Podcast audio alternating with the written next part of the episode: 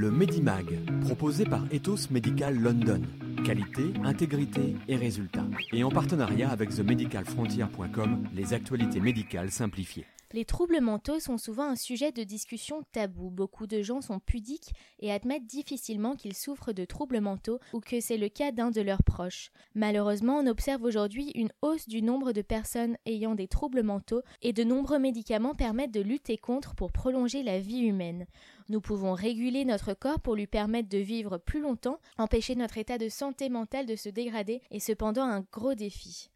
Le premier trouble mental dont nous allons parler aujourd'hui est le plus répandu. Le risque de souffrir de troubles mentaux augmente à mesure que nous vieillissons, un grand nombre de personnes âgées souffrant de démence. La démence est une maladie spécifique avec un large éventail de symptômes qui lui sont associés, la perte de mémoire, l'incapacité à communiquer efficacement en sont les principaux symptômes. Sa définition est large, l'association de la maladie d'Alzheimer la définit comme une diminution suffisante de la capacité mentale pour interférer avec la vie quotidienne. 60 à 80% des cas de démence sont associés à la maladie d'Alzheimer. Il est intéressant de noter que la maladie d'Alzheimer fait partie du vieillissement normal.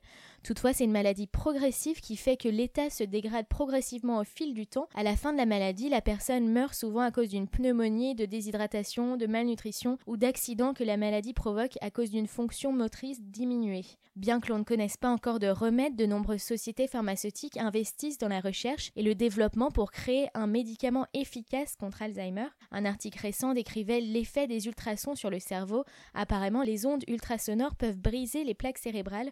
Alors le second trouble mental dont nous allons parler, c'est la schizophrénie. Elle est caractérisée par ces anomalies, des délusions, des hallucinations, une pensée ou une parole désorganisée, des comportements anormalement désorganisés, alors à noter que 20% des personnes atteintes de schizophrénie ont déjà tenté de se suicider.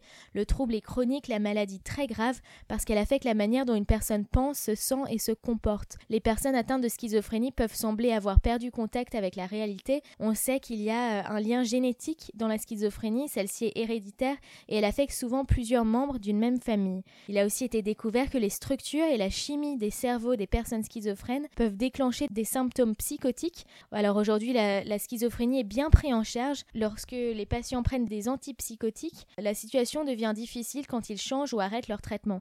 C'est une, une situation qui intervient souvent parce que les schizophrènes sont souvent paranoïaques. Ils pensent que les médicaments leur sont donnés par le gouvernement ou une organisation menaçante pour les contrôler. Il est normal que les antipsychotiques euh, diminuent les capacités et endorment, mais cela nourrit les angoisses des patients. De nombreuses personnes se disent satisfaites des traitements actuels et les compagnies pharmaceutiques travaillent sur la suppression des effets secondaires indésirables.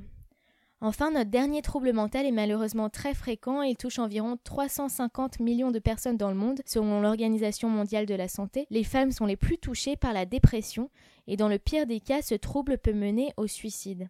Alors cependant, n'ayez crainte, il existe de nombreux traitements contre la dépression, à la fois en termes de traitements médicamenteux et aussi des traitements privilégiant un changement de style de vie. La dépression clinique est un type de dépression causé par un déséquilibre de la sérotonine dans le cerveau. La sérotonine, c'est le neurotransmetteur qui provoque les sentiments de bonheur et de bien-être. Heureusement, les antidépresseurs agissent sur l'augmentation des niveaux de sérotonine dans le cerveau pour vous faire sentir moins déprimé. Le traitement non médicamenteux qui constitue un, un grand succès pour soigner la dépression est une sorte de psychothérapie appelée TCC ou thérapie cognito-comportementale. Celle-ci peut aussi être menée en combinaison avec des antidépresseurs. La TCC travaille pour entrer en contact avec vos sentiments, vos pensées et vos comportements. Elle cherche à comprendre pourquoi vous pourriez vous sentir ou agir d'une certaine manière et elle vous aide à comprendre comment gérer ces sentiments.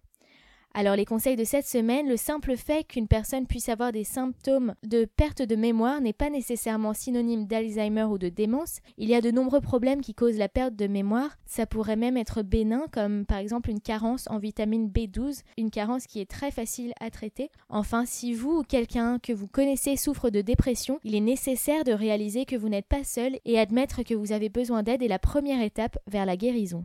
Le Medimag, proposé par Ethos Medical London. Qualité, intégrité et résultats. Et en partenariat avec themedicalfrontier.com, les actualités médicales simplifiées.